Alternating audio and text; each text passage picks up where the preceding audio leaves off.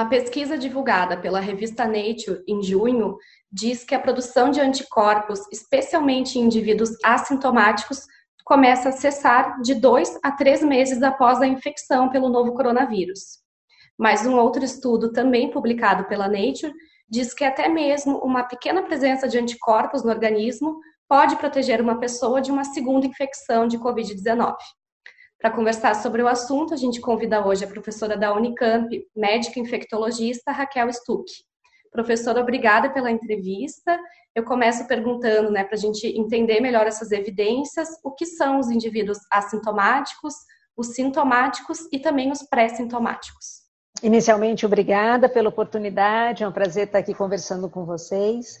Uh, essa divisão né, veio nesse estudo inicial que você se referiu da Nature entre os assintomáticos, pré-sintomáticos e sintomáticos, e mostrando que para cada uma dessas fases nós temos uma capacidade diferente de transmissão. Então, assintomático é aquela pessoa onde eu faço o diagnóstico da presença do vírus pelo exame da RT-PCR, que é aquele exame do cotonete do nariz ou da garganta, ah, e uma pessoa que tem o vírus detectado, então, desta forma, e que nunca vai ter nenhum sintoma relacionado à infecção pelo coronavírus, né? Esse é o assintomático. O pré-sintomático é aquela pessoa que eu faço o diagnóstico da mesma forma, através né, da RT-PCR, que naquele momento talvez ele não tem sintoma e que ele vai desenvolver, né, dois, três dias depois, uma tosse, né, uh, uma tosse leve, uma dor de garganta, um pouco de febre, sintomas muito leves. Então, ele é o paciente que a gente chama de pré-sintomático. Ele não tinha nada naquele dia que eu colhi o exame, dois dias depois ele tem algum sintoma. E o assintomático é aquele que tem o quadro clássico uh, dos sintomas relacionados à, à Covid, né? Então, a febre, normalmente uma febre alta, tosse seca, dor no corpo, alteração de paladar e, e perda do, do olfato, né? Esse que é o quadro mais clássico daí. E o que se viu nessa pesquisa é que, se eu comparar as pessoas assintomáticas, a pré-sintomática e sintomática, eu vou tendo uma chance crescente de transmissão eh, né, em cada uma dessas fases. Então, o assintomático transmite pouco, mas ele transmite, uh, e os outros vão tendo uma chance de transmissão maior. Professor, e falando sobre a imunidade, né? O que se sabe hoje sobre a resposta imune do corpo ao, ao novo coronavírus, levando em conta esses diferentes tipos de reação do organismo ao contato com o vírus? Na verdade, assim, a resposta mais certa é que sabemos muito pouco ou quase nada ainda sobre a defesa né, que uh, que nosso organismo desencadeia quando tem contato com o coronavírus. Então, mas alguns estudos, esse estudo agora mais recente, mostrando que as pessoas assintomáticas né, teriam uma proteção menor e que esses anticorpos eles diminuiriam ou já não seriam mais detectados depois de pouco tempo, como você disse, até uns dois meses depois já não teria mais. O grande problema é que a gente não sabe se uh, existem e provavelmente existem outros anticorpos que são responsáveis pela defesa, né? E que a gente ainda não conhece. E por que, que eu digo isso? Porque alguns estudos também e acompanhamento dos pacientes que tiveram confirmadamente a infecção pelo coronavírus, 20% ah, deles não fazem nenhum anticorpo detectável. Né? Então, detectável diante do, daqueles que a gente conhece e dos kits e dos exames que a gente conhece. Então, possivelmente eles fazem alguma defesa e que a gente ainda não sabe exatamente qual é e que anticorpo que é.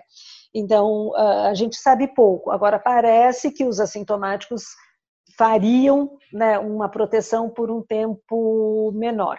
E mesmo naqueles que têm sintomas, mesmo aqueles que têm sintomas graves, a gente não consegue afirmar com certeza quanto tempo ficará protegido. Então, por isso até, que é uma informação, acho que é um dado que a gente tem que passar para as pessoas, todos aqueles que já tiveram infecção pelo coronavírus, eles devem se manter sempre eh, ainda usando máscara ao sair de casa, mantendo um certo, né, o distanciamento social, porque a gente não sabe se eles podem adoecer de novo.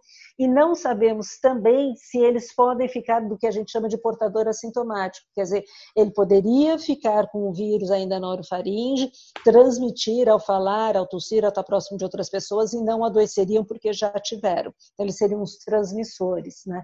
Então, esses cuidados, mesmo para quem teve a doença, ainda são importantes à luz dos conhecimentos atuais. É, e o nível de mutação do vírus, ele pode interferir também na, no, na proteção imunológica do corpo? Pode, pode. A gente ainda não tem nada documentado nesses seis meses que a gente conhece, né, o SARS-CoV-2, o coronavírus, que haja alguma mutação expressiva que possa estar relacionada com uma evolução diferente da doença. Agora, nós sabemos que alguns outros vírus respiratórios, como o vírus de influenza, ele sofre mutações, né? Por isso que a gente tem vacinas né, produção de diferente da outra, porque ele sofre mutações e a gente sempre se adapta a vacina a essas mutações e sempre nós uh, sujeitos a ter influenza, mesmo que eu tenha tido ano passado, eu posso ter este ano de novo, porque é um vírus diferente. Então, isso pode acontecer, mas até o momento a gente também não conhece nenhuma mutação dele. Certo, professor. Para finalizar, assim, uma pergunta a respeito do nível de exposição ao vírus, se isso tem alguma interferência na forma como a doença se desenvolve. Por exemplo, se uma pessoa se expôs de uma forma, é, por exemplo, dentro de um local fechado, numa aglomeração em que existia uma pessoa contaminada e uma pessoa que apenas ficou num objeto contaminado, a doença pode se desenvolver de forma diferente é, na medida em que talvez a quantidade do, do vírus né, num local fechado e com uma pessoa contaminada seja maior? É, nós sabemos que possivelmente existe alguns fatores individuais né, de características pessoais que levam uma pessoa a ter uma forma grave. A gente sabe que é daqueles receptores, né, AC2, que a gente fala que ah, predispõe a ter, uma, a, a ter uma evolução mais grave da doença. Agora, além desses fatores individuais, sem dúvida nenhuma, a quantidade de vírus que eu entro em contato também vai uh, fazer com que eu tenha uma doença mais leve, né? pode ajudar a, a, ter essa evolução diferente, de casos mais leves ou casos mais graves. Então, todas aquelas situações onde eu uh, favoreço que haja uma carga viral maior, vamos dizer assim, a chance de eu ter uma doença mais grave ela é maior. Então, se eu estou num ambiente eh, fechado, que eu tenho pessoas que vão desenvolver sintomas naquele pré-sintomático, amanhã, mas ele já está né, eliminando o vírus ou algum assintomático, e eu fico numa salinha fechada, né, com um grupo de pessoas, uma sala sem ventilação por um tempo prolongado, eu devo receber uma carga maior do que se eu tiver num local aberto com essas mesmas pessoas e não estiver próximas dela.